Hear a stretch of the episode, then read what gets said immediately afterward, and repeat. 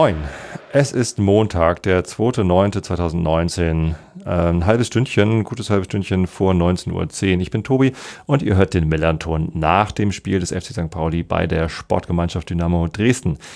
Das Spiel endete 3 zu 3 unentschieden. Nach Toren von Diamantakos in der 13. nach Vorlage von Mölle dann 16. Minute Sobata nach Vorlage von Mölle und zum 0 zu 3 in der 29. Minute wieder, wieder Diamantakos, wieder nach Vorlage von Mölle Es folgten zwei Treffer von Nicolao in der 40. und 54. Minute nach Vorlagen von Löwe und Attik bis Kone dann in der 85. Minute den Ausgleich zum 3 zu 3 nach Vorlage von Stor oder Stor geschossen hat. Stor. Stor, naja.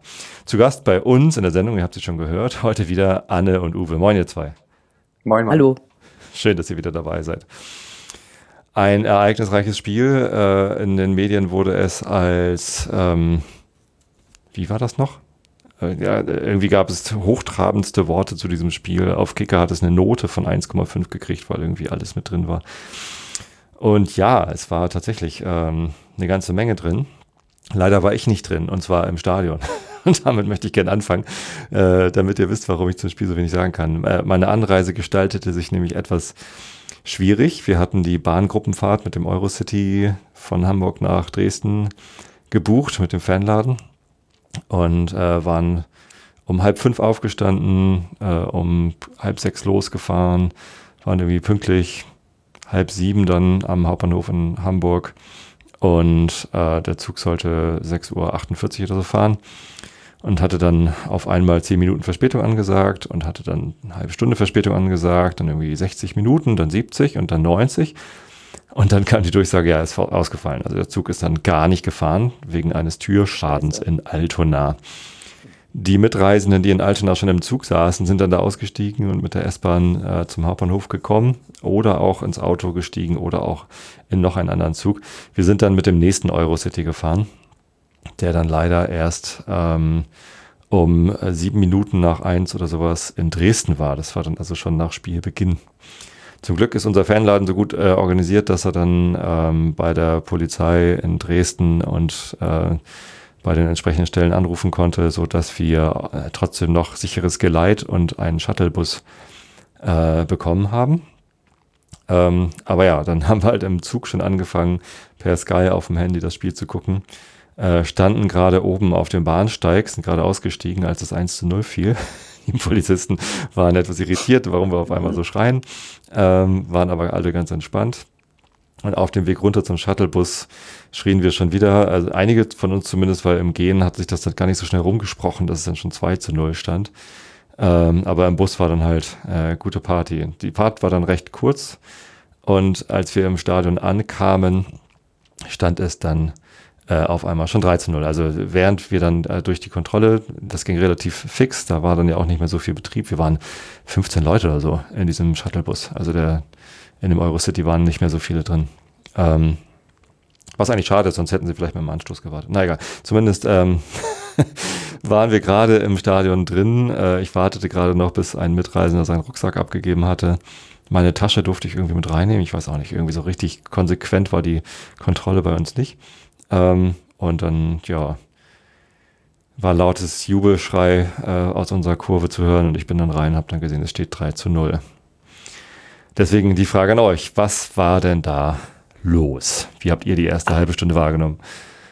Absolutes Desaster. Also äh, ich sag mal so, Dynamo hat es auch mal geschafft, äh, in den ersten zehn Minuten drei Tore zu schießen gegen Düsseldorf. Oh, dann war das doch ganz gut. Das war damals, das war damals sehr schön. Also äh, ich sag mal so, die erste Halbzeit äh, konnte man niemanden anbieten. Also es haben sich, glaube ich, alle gefragt, äh, was das soll, was Dynamo da unten auf dem Rasen macht äh, es war eine ziemlich große Fassungslosigkeit und äh, ich, also insbesondere nach dem äh, 0 zu 2 ist die Stimmung dann auch schon mal extrem gekippt auf den Rängen. Also anders kann man es eigentlich nicht beschreiben. Ich weiß nicht, äh, Uwe, ob du das gern äh, noch spielerisch aufbereiten möchtest. Naja, ähm, Dynamo hat natürlich versucht, genauso zu spielen wie es halt viel, der Trainer viel vorgegeben hat, also dieses Kurzpassspiel, dieses Rumgewusel, den Gegner irgendwie zu verwirren und irgendwie äh, laufen zu lassen. Ähm, aber man weiß ja, dass Josh Luvukai ist ein Taktikfuchs. Der hat das sich natürlich genau angeguckt und hat äh, ähm, das auch sehr, sehr clever verteidigen lassen und hat sozusagen den Horvath und Attic, also so unseren kleinen äh, Rennzwergen, ja, ich weiß, Anna, das ist diskriminierend. Äh, so wie wir das eigentlich gegen Heidenheim gemacht haben, und sind eigentlich auch schon am Anfang immer mal relativ gefährlich fürs Tor zu kommen, ohne dass es irgendwie Konsequenzen hatte. Aber man hat schon von Anfang an gesehen, dass das irgendwie diesmal so nicht aufgehen wird. Und das dann aber das erste Tor fiel ja nach einer Ecke, die natürlich Möller-Dali, ich habe jetzt gelernt, es, es heißt Dali. Ja, aber nicht Möller, ähm, sondern Mölle. Das R ist auch stumm. Möller, ja, Möller. Nee, nicht Möller. Genau. Nicht, kein R. Mölle. Mölle, okay. Mhm. Aber Dali, ja. nicht Dali. Richtig. Ja. Okay. Äh, und dann fliegt wirklich also ein, ein, ein, ganz banaler Eckball einfach durch den Strafraum und am Ende so Richtung äh, 5-Meter-Raum, Ecke äh, steht Diamantakos und schiebt das Ding rein. Und dann steht Chris Löwe ganz genau wie auch beim zweiten Tor irgendwie äh, viel zu weit weg von seinem Gegenspieler und guckt zu und macht noch den Übungen, Spagatübungen, keine Ahnung, was das soll. Ich meine, man muss auch überlegen, der Mann hat Premier League gespielt, hat zweite englische Liga gespielt. Ich meine, der hat sozusagen die Rohkost des Zweikampfs ja lange Zeit gefressen. Und dann so ein Zweikampfverhalten, das tut mir einfach leid, das geht gar nicht. Das In der, überhaupt nicht. Also auf St. Pauli TV habe ich das Spiel natürlich die Zusammenfassung nochmal angesehen. Äh, das ganze Spiel leider nicht, das habe ich noch nicht geschafft.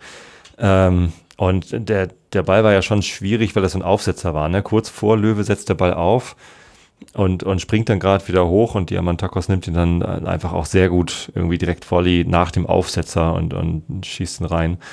Ähm, natürlich muss Löwe da näher dran sein. Ja. Dann, dann, kommt er auch ran, aber es steht halt irgendwie so rechts anderthalb Meter vor Diamantakos und. Ja, und beim zweiten Tor steht er noch weiter weg. Also er hat sozusagen die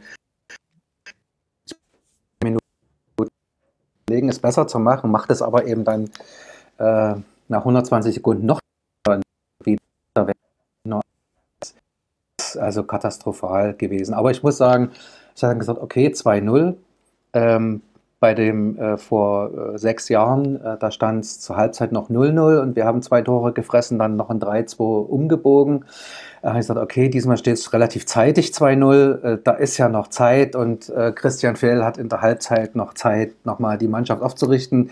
Und man hat ja noch gar nie irgendwie zehn Minuten Zeit, da stand es 3-0 und da ging natürlich dann bei mir auch ja, und äh, also das Katastrophalste ist natürlich das, das dritte Tor, in dem so ein einfacher Pass äh, auf Diamantakos, der, der fuchtelt ja gefühlte drei Minuten lang.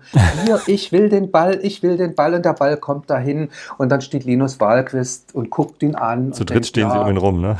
Machen wir jetzt ein Gespräch irgendwie und dann kommt äh, äh, Bornic noch dazu und dann kommt Elos viel zu spät und ich möchte gar nicht wissen, wie das aus der Sicht des Torwarts aussah. Man hat gedacht, die sind alle verrückt geworden irgendwie, äh, stehen da drum rum und Diamantakos hat ja noch Probleme, diesen Ball zu verarbeiten und hat dann noch die Zeit mit einem Halbschritt nach rechts das Ding da irgendwie zu versenken. Hm. Da falle ich ja vom Glauben ab. Aber nochmal ganz kurz zum 2 zu 0. Das war ja nun ähm, Doppelpass äh, Diamantakos Meledali. Äh, mhm. Äh, und dann ähm, zweimal Doppelpass sogar irgendwie äh, spielen sie da irgendwie wie im Trainingsspiel irgendwie durch eure Abwehr ja. durch. Äh, und dann legt äh, Meledali den Ball nach rechts raus auf Sobota. Also das, das sah mhm. ja wirklich total äh, ja, so äh, wie ein Klassenunterschied aus. Ja, da ist, ja, also der, der, der, der Abwehr nicht vorhanden. Ja. Genau, also äh, Christian Fjell, äh, Cheftrainer, hat nach dem Spiel auch äh, nicht über die grandiose Aufholjagd ge äh, gesprochen, sondern tatsächlich äh, sich sehr fassungslos gezeigt. Mhm. Also er hat auch gesagt, da war keine Abwehr und äh, was sollte das? Und ich fand, was äh, auch so ein bisschen aufgefallen ist, ist, dass, äh, also worüber man eigentlich schon äh, lange spricht, ist, dass die Pässe teilweise von Dynamo sehr langsam gespielt werden so wo man sich tatsächlich auch schon in den vergangenen Monaten immer mal so ein bisschen gefragt hat, was passiert, wenn eine Mannschaft kommt, die da einfach mal reingeht. So, äh, St. Pauli hat, hat Dynamo da regelrecht vorgeführt. Also es war äh, peinlich. Ja, also zumindest in der ersten halben Stunde. Ja, was auch sehr auffällig war, äh, von Anfang an, ähm, eigentlich auch bis zum 3 zu 0, dass äh, sehr viele Pässe, die so eigentlich in die Schnittstellen von St. Pauli reingehen sollten oder in die Spitzen, einfach abgefangen wurden. Also völlig naiv gespielt. Äh, ja. Da geht der geeignete Spieler auch nie drei, mal zwei, drei Schritte dem Ball entgegen, sondern bleibt eben stehen und dann kommt halt äh, der Hamburger Verteidiger, macht den Schritt vorbei und hat den Ball. Also da vor allem Yannick Müller und Dennis Burnic sind da also wirklich richtig negativ aufgefallen und das kennt man von den beiden eigentlich so nicht unbedingt. Also da war irgendwie der Wurm es drin. Ist, es ist unklar, wa warum das so war, weil es war die gleiche Aufstellung wie beim letzten Spiel. So, das hat bisher eben immer ganz gut funktioniert und diesmal hat man so richtig, richtig, richtig die Grenzen aufgezeigt bekommen. Hm. Aber dann ja. wurde ja alles besser. Aber dann wurde alles besser, denn ich bin angekommen und äh, was wir vorher gar nicht thematisiert haben, ähm, ich war noch nicht oft bei Auswärtsspielen. Ich war mal in Köln, ich war beim HSV letzte Saison, ich war jetzt äh, beim ersten Saisonspiel in Bielefeld. Äh, wo war ich denn noch? Äh, keine Ahnung. Also ein, zwei Spiele fehlen mir, glaube ich. Aber viel mehr sind es dann nicht. Und ich habe noch nie einen Auswärtssieg erlebt. Ne? Und dann komme ich ins Stadion und was passiert? fällt gleich im Anschluss, fällt das 1 zu 3. Äh, erst äh, Artig mit einem Fernschuss, den, äh, ich weiß nicht, Himmelmann hat den, glaube ich, gehalten und mhm. ausgelenkt. Ja. Das wurde dann äh, zur Ecke. Und Löwe ähm, schießt ihn halt schön in die Mitte, Nikola mit dem Kopf ähm, Himmelmann sieht unglücklich aus. Ähm, also er sieht so aus, als könnte er ihn eigentlich auch haben, aber er wird irgendwie gefault oder springt irgendwo gegen. Da war aber ähm, Buballa mit dabei, also unser mhm. äh, Rechtsverteidiger stand da irgendwie und ein Dresdner stand da und ich, äh, ich dachte zuerst, als ich die Szene gesehen habe, dachte ich, okay, jetzt hier mal Video Assist, was ist los? Äh, war dann faul am Torwart?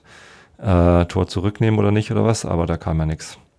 Ich habe äh, es mir auch noch äh, zwei, dreimal angeguckt, weil ich auch dachte, jojoi, aber man sieht, dass Himmelmann in einen eigenen Verteidiger reinrennt und der dann wieder sozusagen auf, auf ich glaube, Janek Müller von uns. Also das ist so ein Dreiergespann, mhm. die da zusammen rasseln, äh, aber da kann eigentlich keiner so richtig äh, irgendwie aus dem Weg gehen. Und, äh, ja, ja, ich denke auch nicht, dass es ein Foul war. Ja. Es sah nur halt komisch aus. Am Ende unglücklich von Himmelmann. Also.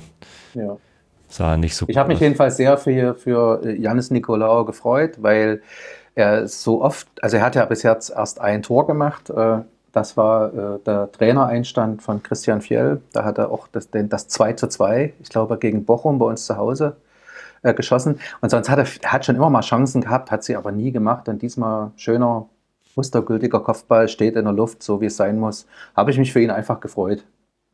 Ja, naja, äh, bei uns war die Stimmung trotzdem noch gut. Es kam dann ja die Halbzeitpause. Ähm, und direkt nach der Halbzeitpause ging es wieder sehr gut für uns weiter. Da hat dann ja St. Pauli quasi in unsere Richtung gespielt, war das so? Ja. Ja, ja. genau. Mhm. So, und ähm, das Erste, was passiert ist, dass ähm, Becker mit Diamantakos irgendwie äh, gut äh, sich den Ball hin und her legt, aber dann, ähm, ja, die Chance eben nicht reinmacht. Also da hätte es dann schon 4-1 stehen können mit ein bisschen mehr Glück. Hm. Den hatte ich auch schon drin gesehen. Da habe ich gedacht, naja, das war's.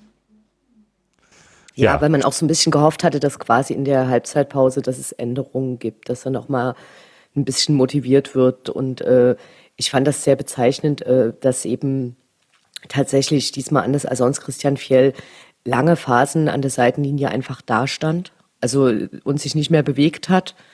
So, und äh, ich glaube, für den war es eben auch einfach unerklärlich, äh, was zu diesen Ausfällen geführt hat. Auch wenn das Ergebnis am Ende, wir kommen da jetzt hin, tatsächlich für uns noch äh, ganz okay war, weil es immerhin einen Punkt gab. Dann kam schon die 54. Minute in meinen Notizen. Ähm, ein Schuss, ich weiß gar nicht mehr von wem der kam, aber mit einer guten Fußparade von Himmelmann äh, aber nicht weit genug geklärt. Und dann, äh, ich glaube, Lawrence versucht ihn dann wegzuköpfen, kommt aber auch nicht ja. weit genug weg und Nikolai, Nikolaou kriegt ihn dann irgendwie im Rückraum. Und, ja. Äh, Der Patrick, Patrick Ebert hat quasi mit einem schönen Pass, wie man es eigentlich viel zu selten gesehen hat, an der rechten Außenlinie, er ging halt genau auf, auf Alexander Jeremejew, der auch mit, mit so einer ganzen Wucht, die er hat, erst in den Strafraum reinrennt und dann mit, mit Schmackes abzieht. Da war auch in dem Moment niemand in der Mitte, den man hätte gut anspielen können. Mhm. Und äh, den hat Himmelmann dann, äh, dann wird aber der abgewehrte Ball ähm, wird direkt artig in die Füße geköpft und der dachte schon, oh mein Gott, jetzt fängt er wieder an, gegen drei im Strafraum rumzustochern und legt die dann quer und dann so, steht, ja, da, stimmt, so steht da wieder Janis Nikolaou, allerdings Muttersehen allein und dann fiel mir in dem Moment ein, dass Christian Fiel auf der Pressekonferenz vor dem Spiel erzählt hat, dass ihn Janis Nikolaou gefragt hat, ob es für einen Trainer in Ordnung ist, wenn man im Spiel auch mal aus der Entfernung schießt. Und das hat Christian Fiel etwas fassungslos gemacht, weil das manche Spieler glauben, äh, sein Spielsystem würde das verbieten. Es gibt mhm. ja Mannschaften wie Barcelona, da sieht man das ja wirklich nur dreimal im Jahr, dass jemand aus 20 Metern ein Tor schießt. Und er hat gesagt, na, natürlich ist das erlaubt. Und dann steht Janis Nikolaou irgendwie äh, 16 Meter vom Tor. Ja. Und das muss man ihm lassen. Er hält nicht gleich drauf, er nimmt den Ball an, guckt, und schießt. Ja. Und das Ding ist drin. Also, ja, gut gemacht. Genau. Nächste Szene, die ich mir aufgeschrieben hatte, 65. Minute. Da ist äh, Conte ganz schnell wieder äh, von dann gelaufen. Ich weiß gar nicht, ich glaube mhm. auch nach Pass von Diamantakos. Und ähm, ist richtig schnell, äh, verstolpert dann aber ein bisschen am Ende und äh, dann ist der Winkel zu steil ähm, und er schießt ins Außennetz. Aber das war wieder so eine, eine Sache, wo, okay, Conte ist eingewechselt worden und äh, den mal als Joker zu bringen, ist auch eine, eine ganz gute Idee, glaube ich. Ähm, ja, war halt leider nicht drin. Aber man hat gesehen, was der Mann für eine Qualität hat. Also er ist ein paar Mal so in Strafraumnähe aufgetaucht und ich, da, da habe ich schon meine Sorgen gehabt, weil nicht alle unsere Verteidiger jetzt, sage ich mal, vom Speed her da mithalten können. Und das war schon manchmal mit Ach und Krach irgendwie verteidigt. Ach und Krach, äh, gutes Stichwort, in der 82. Minute. Hm. ähm, da kommt Conte dann auf der linken Seite wieder angerauscht, äh, ist schon weg und äh, Nikolaus, Nikolaou heißt er, ne? Nicht Nik hm. Ja, Nikolaou. Ähm, kommt nicht hinterher ähm, und tritt ihm von hinten in die, in die Wade. Äh, sieht erst gelb, Mhm. Äh, und wir haben gleich schon gedacht, das kann nicht angehen, dass man dafür nur gelb kriegt. Also der, der war halt einfach weg. Äh, Nicolau hatte keine Chance auf den Ball. Und dann grätscht er ihm da hinten rein mit irgendwie, okay, Conte fällt auch leicht äh, und, und ist dann immer sehr theatralisch. Das kommt auch nicht gut an bei uns in der Fanschaft. Also der Typ ist letzte Woche 20 geworden. Ne? Also als, als wir das vor dem, mhm. Spiel, äh, vor dem Spiel aufgenommen haben, VDS, äh, das war gerade sein 20. Geburtstag. Der ist jung, der muss noch ein bisschen irgendwie lernen, wie viel man sich rausnehmen darf und wie viel er nicht vielleicht. Und trotzdem, ich finde, er fällt zu oft und zu schnell und zu theatralisch. Äh, macht auch irgendwie 17 Rollen nach diesem Foul, äh, aber tatsächlich der Videoassist äh, hat es auch anders gesehen, ruft den Schiedsrichter zum äh, zum Angucken und ja, dann gab es Rot. Und es hat sich auch keiner so richtig beschwert, oder? Also nee. Nicolau nicht. Ich glaube, Nicolau war, äh, wenn man sich das mal nochmal anguckt im Fernsehen, war äh, überrascht, dass er gelb gesehen ja. hat. Ich glaube, ihm war klar, dass jetzt, dass jetzt rot kommt. Mich hat das Foul erinnert, äh, das war sehr baugleich diesen zwei roten Karten Dortmund gegen Schalke letzte Saison, bei dieser brachialen Niederlage, als Dortmund verloren hat, als auch Reus vom Platz geflogen ist, für genau so ein Foul. Mhm. Und äh, ähm, ich war, hab auch gedacht, wieso, wieso zieht er denn gelb? Das hat doch jetzt jeder gesehen, dass das eigentlich rot ist. Aber sagt, okay, aber als dann Video äh, äh, Schiri angerufen mhm. hat, da war dann klar, jetzt fliegt er. Ja, war zu Recht, kann man gar nichts anderes dazu sagen. Ja, und auf der anderen Seite ähm, macht es natürlich aus seiner Sicht trotzdem Sinn. Ne? Du, du, du weißt nicht, äh, wäre sonst ein Tor gefallen. Und dafür fällt ja dann auch im äh, Gegenzug direkt auf der anderen Seite dann der Ausgleich. Ja, die rote Karte bevor, hat gelohnt. Bevor, bevor, bevor, bevor, die, bevor die Hörerinnen und Hörer das äh, jetzt wieder falsch verstehen möchten, ich wollte damit nicht äh, faules und unsportliches Handeln propagieren. Nein, natürlich nicht. Nee, nee. Äh, aber äh, tatsächlich direkt im Anschluss, Mölle Dali verliert irgendwie den Ball, ähm, macht ein Topspiel, macht drei Vorlagen. Mhm zieht danach eine gelbe Karte irgendwie und, und ist irgendwie Spieler des Spiels, ganz klar. Aber da verliert er halt einfach den Ball, äh, Stor schickt äh, Kone irgendwie steil. Und Himmelmann, kommen wir mal eben auf unser Spielsystem zu sprechen. Wir haben jetzt durchgehend, glaube ich, mit einer Dreierkette gespielt und Himmelmann ist ab und zu mit in die Innenverteidigung mit aufgerückt. Das ist so Pollersbeck-mäßig oder keine Ahnung, also mit, mitspielender, mitspielender Torwart. War recht weit vorne, denkt im ersten Moment, oh, ich komme entgegen und, und grätscht den Ball ab und merkt dann so, äh, schaffe ich nicht, Kone ist zu schnell. Und, und, und äh, bricht irgendwie ab und Kone sagt Dankeschön, geht rechts vorbei. Äh, ein Verteidiger, ich weiß gar nicht mehr, wer das war, wahrscheinlich Lawrence. Ähm, Miyachi. Miyaichi war das? Miyaichi war, war der Letzte, der da noch zugeguckt hat. Irgendwie. Ist noch auf dem Rückweg, aber sieht auch schon, er schafft es nicht mehr und ja, ja. Kone liegt ins leere Tor. 85. Ja. Also ich denke, eine, eine, einer der brachialsten Torjubel ever. Also es war super lange, super laut. Äh, es gab auch einige, die Tränen in den Augen hatten. So, weil es einfach tatsächlich sensationell war. Also danach hätte eigentlich dann eben auch noch das äh, 4 zu 3 kommen müssen. wie, wie in dem berühmten Pokalspiel. Aber das hat es dann eben nicht mehr gegeben. Aber es war auf jeden Fall für äh, Musa Kone auch extrem wichtig. Der hat die letzten zwei Spiele nicht im Kader gestanden. Jetzt war er wieder aufgerückt, weil ja Lukas Röser noch äh, kurzfristig verkauft worden ist. Ich glaube, wir hatten es äh, sogar so äh, gesagt, dass es passieren könnte. Und dann ist es, glaube ich, auch einen Tag nach unserem letzten Gespräch äh, tatsächlich eingetreten. Und dann ist er eben aufgestellt worden, hat lange nicht mehr getroffen, äh, hat immer so ein bisschen unglücklich agiert, also hatte nicht mehr seine glanzvolle Form. Und dieses Tor war einfach super wichtig für alle bei uns. Für ihn naja, klar. Und tatsächlich habe ich euch in dem Moment dann auch das erste Mal richtig laut gehört. Mir wurde ja irgendwie angedroht, das sei so laut bei euch. Wenn ihr 3 zu 0 hinten liegt, ist es natürlich nicht so laut. bei okay. den Toren ist es dann jeweils einmal kurz laut gewesen. Äh, der Gästebereich bei euch ist ja auch ähm, wirklich sehr gut gesichert. Da ist nicht nur so ein, so ein Gitter, sondern noch zusätzlich Glasscheiben. Plexiglas, äh, genau. Und Plexiglas und, und oben noch ein Netz, damit man auch ja nichts rüberwerfen kann. Mhm. Fand ich gut, habe ich mich gut äh, behütet gefühlt da, aber ähm, äh, man, man hört nicht viel von euch. Also da der Hexenkessel mag sich irgendwie auf den Rest des Stadions beziehen. Im Gästeblock kommt da nicht viel von an. Also bis auf dann das, das 3 zu 3, da hat man dann gehört, dass es doch recht laut ist, das Stadion, aber es war auch wirklich nur kurz. Also ich war eher enttäuscht. Es hängt extrem. Naja, ich glaube, also es hängt so ein bisschen davon ab. Ihr habt natürlich zum einen äh, einen sehr vollen Gästeblock mitgebracht. Klar. So der äh, eben auch dann äh, relativ stark supportet. Man hat diesmal allerdings auch, und das ist sicher auch dem Ergebnis geschuldet, sollte aber eben eigentlich nicht so sein, äh, tatsächlich von St. Pauli öfter mal was gehört, was äh, wohingegen es sonst ganz viele Spiele gibt, wo man schlicht und einfach gar nichts von ihnen hört. Und man muss natürlich auch sagen, dass. Äh, es gab so Spiele, wo du nichts von St. Pauli gehört hast? Nee, von den Gästen. Ach so, ja gut. Mhm. Und man muss natürlich sagen, dass dieses dritte Tor hat natürlich von der Floskel ausgerechnet alles, was man sich dabei nur denken kann. Also ausgerechnet Möller, Dali verliert den Ball. Der hätte natürlich auch bei diesem Zweikampf einfach ins Auskullern können. Mhm. Aber er, er, er, er springt eben weg.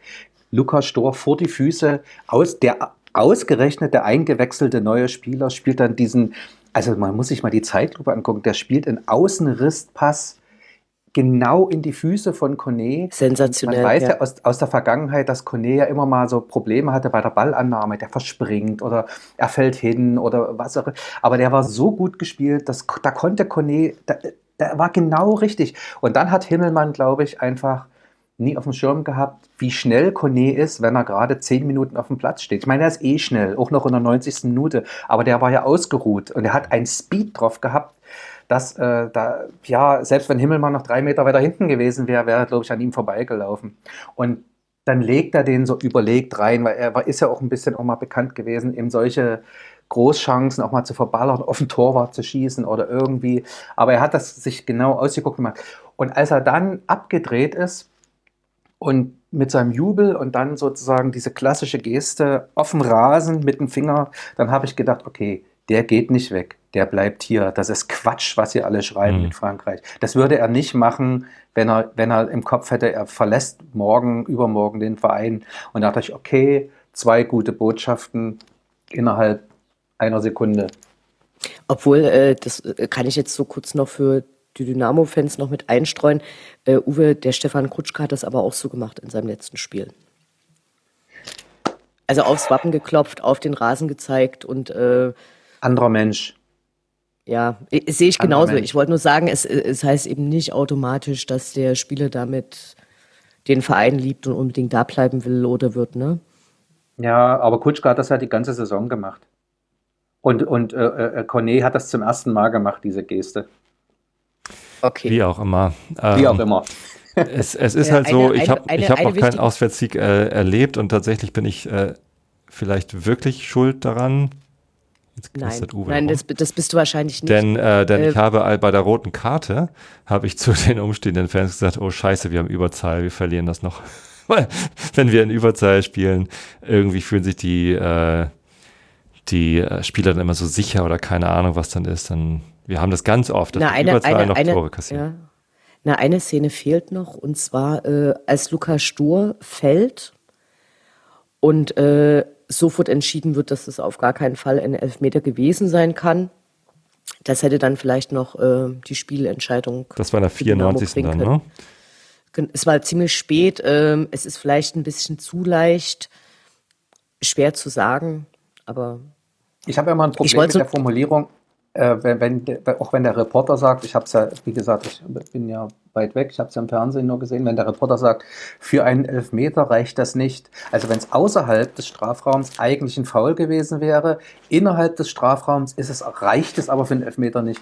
Also ich hätte mir das auch gerne nochmal angeguckt, äh, äh, denn er wird gehalten, das sieht man. Aber er fasst ja. um, um, den, um Lukas Strotum rum, der Verteidiger, ich weiß nicht, wer es war, und zieht ihn so ein bisschen rum. Also, dass man halt gleich sagt, nee, das ist gar nichts. Dann wäre es auch zu der anderen Szene, in der ähm, Wallace fast noch euren Siegtreffer erzielt. Äh, Lawrence meinst du? Reingabe von, oder Lawrence. In der 89. Der ja, ja, das war um genau. Zentimeter genau. verpasst er da den ja, Siegtreffer. Und wenn, wenn nicht ein Verteidiger von uns den Ball noch ganz leicht abgefälscht hätte, hätte er ihn noch gekriegt. Hm. Ja, aber naja, da war dann. Hätte er ein Eigentor machen können eigentlich. Da wäre wirklich alles mit dabei gewesen. Oh je. Na gut, nee, aber es bleibt dabei. Also die Nachspielzeit, äh, die fünf Minuten, ehrlich gesagt, ich habe echt Schiss gehabt, dass dann noch einer reingeht für euch. Oder der Elfmeter gepfiffen wird oder was auch immer. Aber ja, am Ende steht das 3 zu 3, äh, Punkteteilung. Ähm, wenn man 3-0 auswärts geführt hat, will man das natürlich nicht, ist klar. Das ist einfach Kacke. Wenn man uns vorher gesagt hätte, es geht unentschieden aus, den kriegt einen Punkt, hätten wir wahrscheinlich gesagt, ja, kann man machen. So. Dann ist es natürlich immer so, wenn man, wenn man die Aufholjagd gemacht hat, ist man super glücklich wenn man sie auch ja bekommen, verloren hat, sozusagen, ist man super unglücklich. Aber am Ende, wenn wir einfach 0 zu 0 gespielt hätten, dann äh, wären beide mit dem Punkt wahrscheinlich zufrieden gewesen, oder? Also, also der Punkt äh, fühlt, hat sich tatsächlich schon ein bisschen mehr wie ein Sieg angefühlt, weil das einfach eine absolute Mannschaftsleistung war, weil es stark war, wie die Mannschaft zurückgekommen ist. Also das wäre in der letzten Saison, glaube ich, noch nicht so gewesen man hat es ja auch gesehen, wie fertig die Leute am Ende waren. Ne? Also da haben ja irgendwie mehr Leute aus beiden Mannschaften auf dem Rasen gelegen und ähm, versucht irgendwie Luft äh, zu bekommen. Also für uns ist, glaube ich, der Punkt tatsächlich, hat sich schon wie ein Sieg angefühlt. Ja, das ist, glaube ich, das, was äh, Jos Luhukai in der denkwürdigen äh, Pressekonferenz vor dem Bielefeld-Spiel auch ge gemeint hat. Äh, die lagen halt kaputt auf dem Rasen. Meledali hat wieder Krämpfe gehabt. Ähm, das mhm äh, das reicht einfach noch nicht für 90 Minuten in dem Spielstil, den Jos Luhukai von denen verlangt. So, und das ist, glaube ich. Auf der, auf der, anderen Seite musst du natürlich auch trotzdem sehen, äh, das sind ja auf dem Rasen noch mal 10 Grad mehr unten als äh, oben auf den Traversen. Ja, ja, ja, ich glaube schon, dass es relativ heftige Bedingungen auch waren. Äh, was, was wolltest du noch sagen zu dem Punkt, Uwe? Naja, ich kann da jetzt Anne nur beipflichten, aber natürlich am Ende des Tages ist es ein gefühlter Sieg, aber trotzdem nur ein Punkt. Ja. So ist es. Gefühlter Sieg. Kleiner Tordifferenz und äh, Punkten da wie, also mit gleich vielen Punkten da wie vorher. Ne? Also die Tabellensituation ist die gleiche wie vorher. Ich glaube, wir sind beide einen aufgerückt, ne, weil irgendwer anders hm. verloren hat, keine Ahnung. Ja, um die Tabelle mag es ja im Moment noch nicht gehen. Es sei denn, man ist Anhänger der Vorstadt bei uns, die gucken natürlich im Moment sehr gern auf die Tabelle. Bleiben wir noch ganz kurz, schließen wir noch ganz kurz das äh, Sportliche ab. Äh, wie geht's für euch weiter? Wo müsst ihr als nächstes hin? Ja, wir müssen nach Bochum nach der Länderspielpause. Mhm. Und die haben ja bis jetzt so keine so gute Saison gehabt. Also da hoffe ich mal, dass wir dort mal auswärts drei Punkte holen und dann uns mal ein bisschen Auf der, auf der anderen Seite ähm, haben sie eben den Trainerwechsel schon hinter sich. Also es äh, ist für Dynamo immer besser, wenn das erst nach dem Spiel passiert. Wenn Dynamo Dutt war, also Robin Dutt war ja irgendwie sehr selbstkritisch und ist dann zu einem vereinbarten Treffen nicht aufgetaucht und dann war es das für ihn. Ähm, Bochum ist aus meiner Sicht immer eine eher unschöne Auswärtsfahrt. Mhm. Also das ist so ein, äh, also es ist auf jeden Fall für die Auswärtsgäste nicht so angenehm. Ganz oft äh, sind zwei Kontrollen, also richtig Leibesvisitationen im Abstand von zehn Metern. Also als ob man eben quasi nach der ersten Kontrolle dann irgendwie auf einmal eine Tasche Pyro zugeschmissen bekommt oder so. Im letzten Jahr war das ein bisschen besser, aber prinzipiell ist äh, Bochum eher immer unschön. Freust du dich dann mehr auf die darauf folgende Auswärtsfahrt? Denn nachdem Jan Regensburg zu euch zu Gast kommt, äh, fahrt ihr ja in Schacht. Äh, nee, weil dort ist der Block extrem klein. Meistens, äh, also äh, ich glaube, wir haben jetzt zweimal im äh, neu gebauten Gästeblock dazugebracht und der ist sehr, sehr klein. Und ähm, der Keterer für die Nudeln mit der Wurstsoße, die früher immer wirklich gut war, hat gewechselt, ist, äh, ist also auch nicht mehr das, was es mal war. Der berühmte Nudeltopf. Äh, genau, die, die, hatten lange den Keterer, den es auch äh, in Zwickau gab. Das ist nicht mehr so. Das ist äh, Stimmt, da war ich schade, aber noch. Genau, genau, aber dann, dann ist es wenigstens äh, eine kurze genau. Auswärtsfahrt und äh, mal schauen. Also ich bin, ich bin extrem gespannt, äh, was sich jetzt ändern wird. Also es ist vielleicht, vielleicht ist es ganz gut, dass jetzt Länderspielpause ist, dass man da tatsächlich nochmal guckt, wie das äh, St. Pauli eben geschafft hat, Dynamo so die Grenzen aufzuzeigen.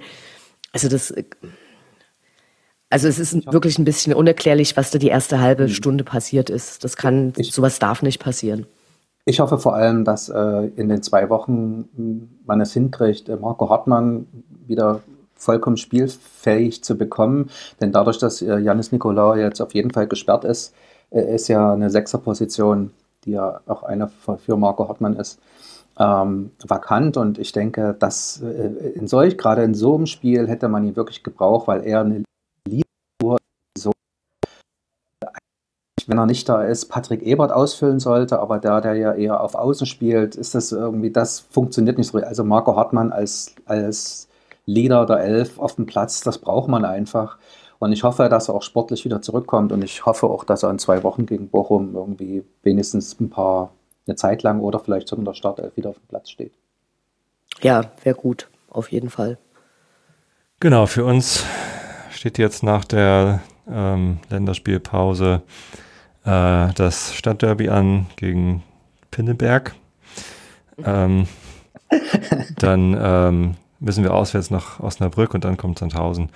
Ähm, ja, also wäre natürlich witzig gewesen, wenn wir bei euch gewonnen hätten und der HSV vielleicht gegen Hannover verloren hätte, hätte, hätte, hätte. Ist nicht passiert. Mhm. Dann wäre es nämlich tatsächlich irgendwie um die äh, Stadtmeisterschaft gegangen, aber äh, ist halt nicht so. Ich glaube, der HSV mit der Leistung, die sie im Moment bringen und die Spieler, die sie sich rangeholt haben, mit Kin Zombie und, und den ganzen, also das ist halt einfach echt eine bärenstarke Mannschaft. Ich glaube, so richtig schwer für uns, da was zu holen. Ja. Aber schauen wir mal. Äh, die äh, Gespräche vor dem Spiel und nach dem Spiel zum HSV macht Yannick. Genau. So viel zum Sportlichen, oder? Habt ihr ja. noch was? Kommen wir zum Unsportlichen. da gab es auch jede Menge. Äh, mit der einen Sache hatten wir schon gerechnet. Die sexistischen Witze eurer Ultras gegen unsere Ultra-Frauen. Davon gab es äh, vier, fünf, sechs Tapeten. Ich glaube, ich glaube, ich glaube, es sind sogar sieben gewesen. Ich habe ich hab sie nicht mitgezählt. Ich habe auch die in der ersten Halbzeit halt gar nicht gesehen. Äh, angeblich gab es eine direkt zum 2 zu 0, ähm, wo es dann halt besonders schön war, das 2 zu 0 zu feiern. Ähm, ich habe dann, ja, nach, nach hinten raus die, die gesehen. War nicht schön, war zu erwarten, aber es ist halt einfach echt hässlich. Ne? Und wenn man, wenn man das nicht anspricht, wenn man es einfach toleriert, weil man sagt, das gehört dazu, das ist irgendwie Tradition, dann wird es halt normal und dann, äh, dann wird es irgendwann auch toleriert. Naja, naja, was du, nee, was du, was du, was man diesmal sehen muss, ist, dass die äh, Qualität äh, un ungeahnte Limbo-Tiefen errungen hat. Also zum Beispiel äh, war, war jetzt zum Beispiel eins dabei, wo der zweite Teil war äh, gegen Sexismus am Arbeitsplatz, was jetzt zum Beispiel klar zeigt, dass die Leute, die es gemalt haben, tatsächlich schon mal von Sexismus gehört haben und auch wissen, es am Arbeitsplatz nicht fetzt. Dann der Teil, der dazugehört hat, richtig Grütze dann äh, von. Ähm, äh, Moment mal, also das musst du noch erklären. Äh, Ach so, okay, die, also die auf Tapete dem darüber stand natürlich Schluss genau. mit den Küchenwitzen gegen die USP-Frauen. Ne? Also genau. der Arbeitsplatz ist genau. die Küche für Frauen. Ja. Genau, dann, dann gab es einen äh, ganz langweilig ist, was aber eben in Anbetracht der anderen dann äh, fast schon einfach nur dumm war mit diesem Kartoffelschälen. Man sagt so, naja, äh, was ich richtig heftig fand, war auch äh, Transgender waren. Also Ja. das ist eine, Hm. das ist eine Vokabel, das, äh, das ist nicht irgend, ne, also das ist, Das ist widerlich. Also es gibt es es keine ist anderen Worte. Ähm, allerdings äh, muss man, glaube ich, auch, äh, wenn man über das Spiel spricht, äh, dann tauchten ja am nächsten Tag diese Fotos von den äh, zwei Ordnern auf. Ja. Und äh, das finde ich fast die äh, krassere Geschichte. Und zwar, äh, ihr habt es ja jetzt eben beide nicht gesehen. Ich weiß nicht, ob es im Fernsehen zu sehen war, Uwe. Da hat man quasi mit Spielbeginn, mit Anpfiff an den Seiten, wo äh, neben dem Gästeblock, also sowohl auf äh, Familienblockseite als auch äh, auf der Rundenbach-Tribüne, so riesenlange äh, Deutschlandfahnen hochgezogen, hochgehalten. Die habe ich dann am Ende des Spiels nochmal sehen dürfen. Also nach, Oh. nach Abpfiff haben sie die nochmal gezeigt. Genau, und äh, du hattest uns das ja gefragt, ob wir denken, dass irgendwas zur Landtagswahl kommt. Da haben ja Uwe und ich so gesagt, nee, glauben wir jetzt nicht. So, und äh, mein großer Bruder war mit im Stadion, der jetzt nicht so oft da ist, auch nicht in Dresden wohnt. Und äh, der fand das dann erstmal, also äh, der hat quasi ohne Hintergrundwissen, war schon klar, dass damit quasi äh, St. Pauli ausgegrenzt wird aus Deutschland. Also quasi alles, was Dynamo ist, gehört jetzt irgendwie zu Deutschland. Ihr nicht. Und äh, wenn man dann aber weiß, dass das quasi so ein Sichtschutz ist, den Pegida montags ganz oft äh, verwendet, wo sie sich so ein bisschen abgrenzen gegen Fotografen oder Journalisten, dann ist das schon ein relativ heftiges Ding. Die, die Fahnen wurden auch gleich runtergenommen. Also auf der Rundbach diese irgendwie noch ewig lange Diskussion. Und da war es eben so, dass diese äh, beiden Männer, wo man dann die Fotos gesehen hat, mit dem SS-Totenkopf, die hatten sich geweigert, äh, der Anweisung des Vereins Folge zu, leit, äh, zu leisten, eben diese Fahnen runterzunehmen. Und hatten daraufhin ihre Leibchen ausgezogen, weil auf Twitter gab es ja dann auch so eine große Empörung, äh, Dynamo Dresden, was ist mit euren Ordnern los? Und äh, also die waren dann halt sofort die Bu-Leute, obwohl ich glaube ja nicht kontrolliert wird, wenn du mit so einem Ding da reinkommst, was du drunter anhast. So, und die sind dann quasi sofort vom Dienst freigestellt worden. Und dann gibt es da eben dieses Bild.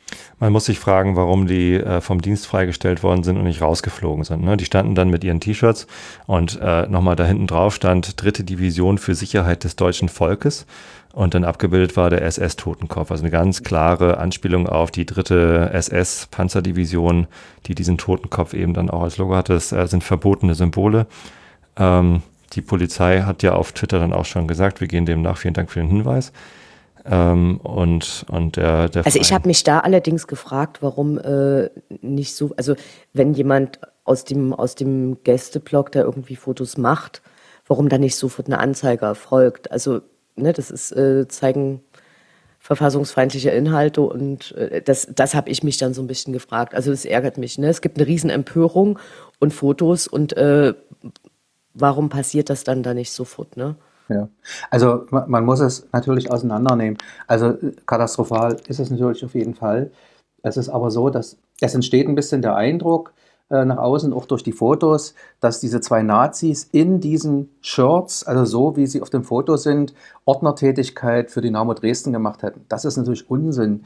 Also mir, mir stellen sich folgende Fragen. Der, der Dienstleister ist diese Power GmbH, die für das Security zuständig ist die haben diese zwei Leute angeheuert. Da frage ich mich erstens, wenn diese Ordnerleibchen, die werden ja irgendwann mal ausgegeben an die Leute, die man einteilt, warum hat das von der, vom Dienstleister niemand gesehen oder hat man es einfach äh, ignoriert oder gar toleriert, dass Leute mit so einem Outfit das Ordnerleibchen überstreifen dürfen. Natürlich sieht dann vom Verein und auch die Ordner vom Verein können ja nie, das hat Anne schon gesagt, sehen, was da drunter ist. Dann haben die den, die klare Anweisung gehabt, diese Deutschlandfahnen zu beseitigen.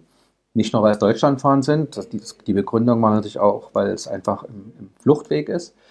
Ähm, daraufhin haben die sich geweigert, äh, daraufhin wurden die vom Dienst suspendiert, die haben ihre Leibchen abgegeben und sind dann im Gästeblock hinten geblieben mit diesen äh, und, und, dann wurden halt diese, diese SS-Symbole und dieser Totenkopf und, und was danach stand sichtbar. Ähm, da frage ich mich natürlich, warum ist der Dienstleister nicht einfach, hat die sofort rausgeschmissen, also sozusagen sie des Ortes verwiesen? Das verstehe ich nicht. Also äh, bei allem, was da passieren kann, und wir, wir kennen uns alle mit Security-Firmen aus und welche Leute da andocken.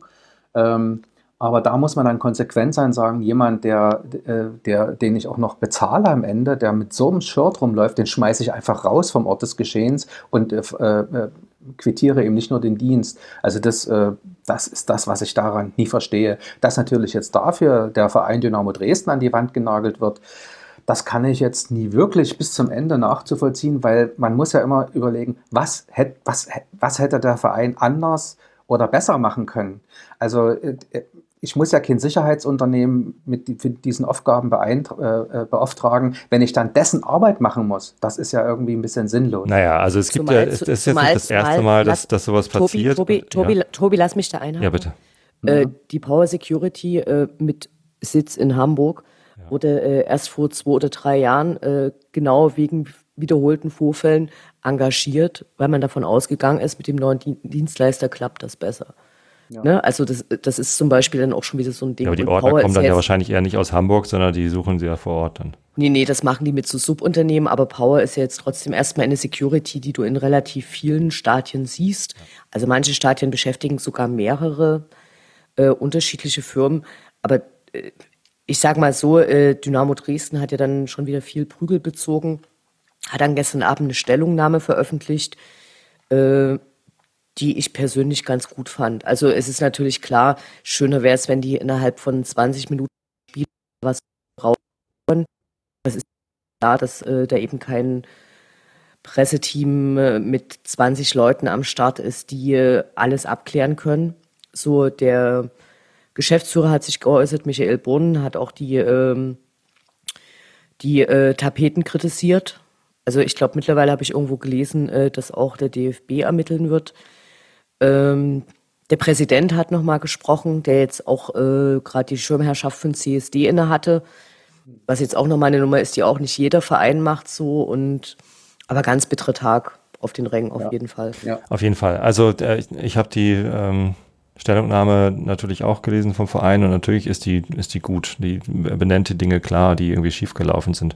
Trotzdem denke ich, ähm, dass der Verein sich wirklich fragen muss, ähm, hätte man nicht äh, bei so einem Spiel, wo man weiß, es wird zu Provokationen kommen, äh, wo man, wo man weiß, wie die Fanlager untereinander äh, aufgeteilt sind, hätte man da nicht irgendwie doch im Vorfeld genauer kontrollieren müssen, was für Ordner äh, sind hier vor Ort, was für Banner werden gezeigt und so weiter und so fort. Das kann man schon machen. Wenn man immer nur hinterher eine Stellungnahme macht, und dann passiert auch nichts weiter und beim nächsten Spiel passiert es wieder. Denn also das gerade mit den mit den sexistischen Bannern, Tobi, das ist Tobi, schon Tobi, was du, was du, Tobi, was du, was, was du trennen musst an der Stelle ist tatsächlich so ein bisschen, äh, wo der Verein einen gewissen Einfluss hat, ist äh, der K-Block. Das ist ja auch in der Stellungnahme angekündigt. Da gibt es immer dieses Turnus-Treffen. Da sitzen eben verschiedene Faninitiativen und auch Vertreter von der aktiven Fanszene mit am Tisch und die Fanbetreuung und das Fanprojekt und äh, die Aktion äh, mit der Deutschlandfahne.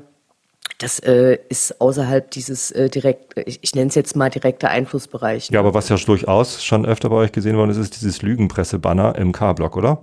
Das hing aber nicht. Nee, das hängt auch nicht im K-Block.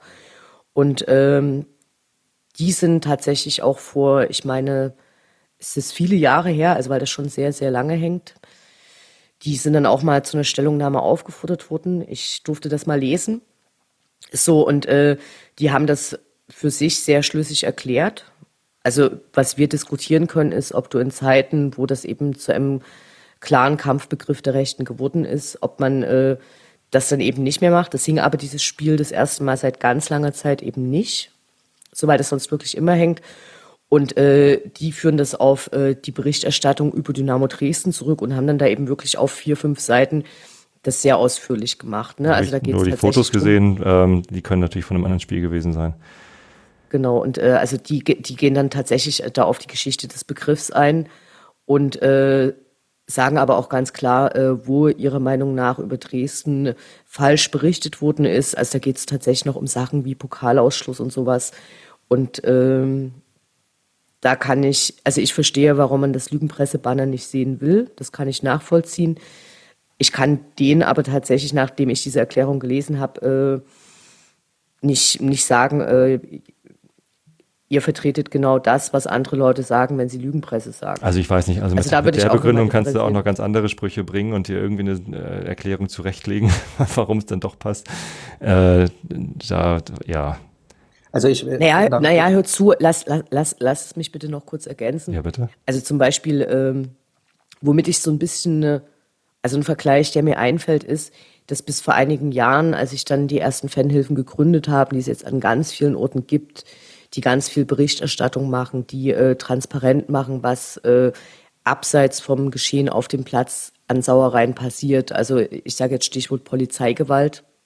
Äh, seitdem ändert sich da auch ein bisschen was in der Berichterstattung und es ist nicht mehr so einfach, ganze Fanszenen in Sippenhaft zu nehmen oder große Schlagzeilen herbeizuschreiben, ohne dass jemand da widersprechen kann.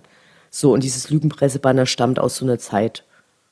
Ja, äh, ich, lustigerweise, ich habe nicht gesehen, ob es dieses Mal hing oder nicht. Nee, es ähm, hing diesmal nicht. Wenn es, es diesmal nicht hing, ist es insofern interessant, weil äh, eins, zwei Tage vor dem Spiel war genau dieses Banner ein Thema in einer Lokalzeitung hier in Dresden und ich bin natürlich befangen, weil ich selber bei der Presse arbeite. Ähm, und dort wurde das, äh, wurden also auch die, der, der, der Fanclub, der dieses Banner mitbringt, äh, zitiert und es wurde auch bei Dynamo angefragt und da, da hat Dynamo ein bisschen rumgeeiert und naja, naja, wir sind ja ein bisschen äh, auch unglücklich damit, aber naja, es ist halt Meinungsfreiheit. Aber für mich war diese Erklärung dieses Fanclubs überhaupt nicht schlüssig, weil ich meine, ich kann nie sagen, da war mal vor ein paar Jahren was und jetzt ist es Tradition. Es ist Unsinn, weil meine Meinung ist, also es gibt, äh, weil es gibt weder die Presse und dann gibt es auch nicht die Lügenpresse. Also das ist völliger Unsinn. Und wenn man Leute äh, damit konfrontiert, was sie dann eigentlich damit meinen, mit die Lügenpresse, dann wird es ganz schnell ganz dünn. Dann wird dann, na, da war mal was auf dem ZDF und da war mal was im Spiegel. Aber hallo, dann sage ich immer, stellt euch mal von Zeitungskiosk, da gibt es von Neuen Deutschland bis zur Nationalzeitung alles und es gibt keine Lügenpresse. Es ist Unsinn. Ja, ich, ich finde es auch, äh, ich habe da eine andere, etwas, etwas andere Meinung als du, Anne, weil äh, wenn man so einen Begriff benutzt und weiß, dass der ähm, von Pegida und anderen rechten äh, Gruppierungen äh, als, als Kampfbegriff genutzt wird, dann hilft auch die, die beste Herleitung, warum es gerade bei euch jetzt Sinn macht, nicht, dann ist es einfach eine Provokation äh, in genau Weil wie gesagt, Richtung. es hing überhaupt nicht. Also weil ja, äh, wenn es jetzt am, am Samstag nicht hing, äh, dann habe ich halt ein älteres Foto gesehen. Ähm, also außer es hing an einem ganz anderen Ort, aber es ist eigentlich ein sehr spezifischer Ort neben dem K-Block. Ähm, der Uwe kann das sicher bestätigen von der Pressetribüne. Hm, ich sehe es immer von der Pressetribüne. genau, und äh, das, das, das hing diesmal eben ja, an diesem Ort. Wie nicht. auch immer. Ich finde schon, äh, dass Vereine da mehr tun könnten. Also gerade bei solchen äh, Spielen, wo klar ist, dass Provokationen kommen werden. Ähm, ich finde auch, dass Fanszenen mehr machen können. Ich weiß ja, dass es bei euch vernünftige Fans gibt. Es gibt ja viele vernünftige Fans. Ich, ich habe wieder Fotos zugeschickt bekommen von Hörern meiner anderer Podcasts. Ich mache ja nicht nur den Millerton, sondern auch andere Formate und die schicken mir dann immer Fotos von sich mit ihrem Love Dynamo Hate Racism T-Shirt aus dem Stadion. Äh, und ähm, davon gibt's halt auch viele. Und äh, irgendwie frage ich mich halt jedes Mal, wie kann man diese Fangruppierungen, die offensichtlich vernünftig sind und die irgendwie für Toleranz stehen und das, was bei euch auf der Anzeigetafel steht, Rassismus ist kein Fangesang, auch tatsächlich transportieren wollen. Wie kann man die denn weiter unterstützen? Was kann der Verein da tun? Was können andere Fangruppen tun? Naja, ich glaube, du hast zum Beispiel, äh, wenn man, wenn man so ein bisschen verfolgt, was Dynamo an äh, Statements abgibt oder auch an Aktionen macht. Also zum Beispiel äh, gibt es ja jedes Jahr den, äh, den SGD-Preis, das heißt stark gegen Diskriminierung, gibt es immer 5000 Euro. Das ging im letzten Jahr an diese Initiative Willkommen in Löbtau. Die haben jetzt zusammen mit dem Verein ein großes Sichtungsturnier organisiert, wo im Prinzip äh, alle Dresdner Fußballvereine angeschrieben worden sind, eingeladen worden sind zu einem großen Vorspielen und äh, Geflüchteten dort quasi die Möglichkeit gegeben wird zum Vorspielen und sich dort quasi zu empfehlen, damit das quasi auch im Breitensport so ein bisschen ankommt. So, so, so eine Meldung gibt es natürlich auch. Äh, der Verein kann natürlich, also ich, ich denke, dass es eben auch Limitierungen gibt, sobald du 30.000 Leute im Stadion hast und das Wahlergebnis von gestern anschaust, dann ist äh, relativ klar, dass äh, im Stadion nicht nur keine Ahnung, SPD, Grünen, Linke, Wähler sind. Das ist, Nee, das halte ich für halt extrem ein Drittel, illusorisch und ein Drittel Leute, die Nazis wählen. Wahrscheinlich. Äh, Ja. Genau, also weil, weil, weil du das eben natürlich, es ist eine ganz andere Menschenanzahl, als wenn du sagst, es handelt sich hier um 500 Fans und äh, das sind Dimensionen, die kennst du dann alle oder kannst, kannst mit den Leuten reden oder irgendwas machen. Und zum anderen, der Verein hat es wieder in die Mitteilung reingeschrieben und na klar ist das äh, aus Vereinssicht auch extrem frustrierend. Aber die sagen dann, okay, das ist nicht unser Leitbild, das ist nicht unsere Fankarte, die sich die Fans gegeben haben. Wir müssen das auswerten und ähm, klar, wa- was soll er machen? Also ich, ich denke, also ich sehe die, diese zwei Ereignisse vom, vom Sonnabend eben auch ein bisschen ähm, unterschiedlich. Also ich denke, äh, wenn, wenn wir jetzt im K-Block ein Banner gehabt hätten, hätte ich gesagt, okay, das kann man irgendwie nicht tolerieren oder akzeptieren, äh, aber da kann man schlecht was machen. Bei sieben Bannern, auch an teilweise unterschiedlichen Stellen, jeweils gehalten von 30 Leuten, kann man mal zusammen addieren, wie viele Leute das sind, die sich am Ende daran beteiligt haben, wenn auch vielleicht jetzt nicht jeder Einzelne genau weiß, was da drauf steht. Äh, das ist einfach, also deutlich too much. Also zwei oder drei Banner sind schon zu viel, aber das ist einfach, also da muss, muss was passieren. Also das geht einfach viel, viel zu weit. Und in, in, in inhaltliche Tieffliegerei, die ich mir überhaupt nicht mehr vorstellen konnte, also dass man unter das, was man in den vorangegangenen Spielen gesehen hat, dass man da noch drunter kommt, war ja kaum Ja, noch anzunehmen. ex- aber es gibt eben Extrem Leute, die schaffen beeindruckend, das. es geht ja. Äh, was ich aber noch, ich, ich, ich möchte gerne noch ein, ich möchte gerne noch eine Tapete erwähnen. Äh, Die waren alle in einer bestimmten Schrift und dann gab es noch ein anderes. Ganz Hamburg hasst die Polizei. Äh, und äh, dann ging es sinngemäß so weiter, eben um die VIP-Kartenplätze für den Polizeipräsidenten. Das fand ich jetzt zum Beispiel ganz okay. Ja, tatsächlich. Also äh, das Banner hatte ich auch live gesehen. Und da ging auch so ein zustimmendes Nicken durch den Block. Also ähm, ganz Hamburg hasst die Polizei bei Pauli für Lau im VIP dabei. Wir heißen natürlich St. Pauli, aber das ist klar, dass ihr das nicht bringt. Nee, nee, das muss man Andi machen. Grote bleibt einer von euch und tatsächlich ist Andi Grote ja sogar Vereinsmitglied. Ähm, das ist der, äh, was ist er dann jetzt eigentlich, Insenator schon? Ich weiß nicht, irgendwie dieser G20-Verlierer. Ähm, und ja, heiße Geschichte auch, weil äh, bei St. Pauli in der Geschäftsstelle die Steuerfahndung aufgetaucht ist. Die Lokalpresse hat daraus gleich einen Skandal gegen St. Pauli gemacht, dass wir ja irgendwie offenbar die Steuerfahndung im Haus hatten. Äh, tatsächlich ging es aber gar nicht gegen uns. Also bei uns war alles richtig. Wir haben die Steuern alle richtig bezahlt. Ähm, sondern die wollten halt rausfinden, ob vielleicht bestimmte Politiker die VIP-Karten erhalten haben, äh, die dann richtig versteuert haben und mussten halt rausfinden, wie viele und so weiter. Hätten natürlich auch einfach fragen können, aber ja, schicken sie halt die Steuerfahndung. Ähm, Wäre natürlich lustig, wenn Andi Grote gerade darüber stolpert, dass St. Pauli ihm äh, VIP-Karten gegeben hat. Bisher ist er noch am Abend, glaube ich. Ja, man, man, man kann sich die Vereinsmitglieder eben auch nicht immer aussuchen. Nicht alle, nee, genau. Und äh, gegen Andi Grote gibt's aber äh, innerhalb des Vereins auch immer äh, starke Proteste. Also es gab schon mehrfach irgendwie das Anliegen, ihn aus dem Verein auszuschließen. Das ist natürlich nicht ganz so einfach. Also die Hürde, jemanden aus dem Verein auszuschließen, ist nicht so einfach, aber es gibt halt doch bei sehr, sehr vielen Spielen gibt es äh, Protestplakate, äh, Banner, Tapeten gegen Andi Grote und ähm, das ist halt dann unser Umgang damit. Wo bleiben eure äh, Tapeten gegen Sexismus? Also richtige ge- gegen Sexismus und nicht gegen Sexismus am Arbeitsplatz.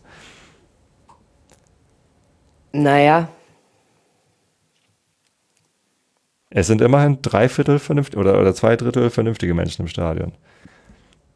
Ja, aber es ist auch ähm, relativ klar, wer im K-Block entscheiden kann, äh, welche Tapeten gezeigt werden.